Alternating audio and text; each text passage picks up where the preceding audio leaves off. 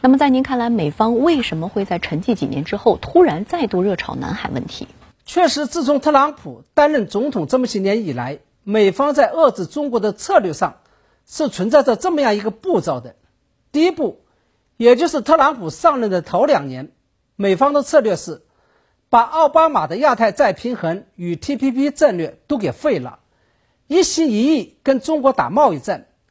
也就是要在经济上来遏制中国。第二步，这是在经贸上敲诈中国不太顺利之后，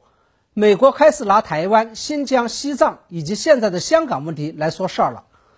企图以这几张牌来迫使中国在经贸问题上做出让步。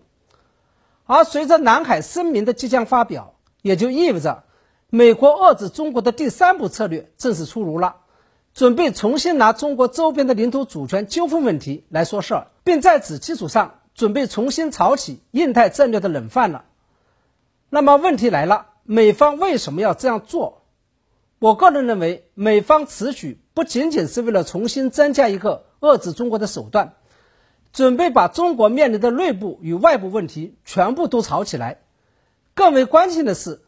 他准备在遏制中国方面重新记起奥巴马时代针对中国的群狼战术。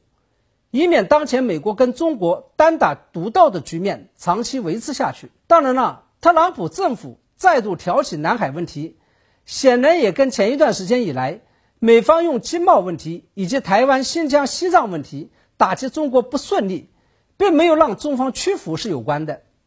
尤其是在香港问题上，美方打香港牌不仅没有收到预期效果，反而迫使中方出台了一个香港国安法。这也是美方挖空心思，又在南海主权问题上企图向中国发难的原因。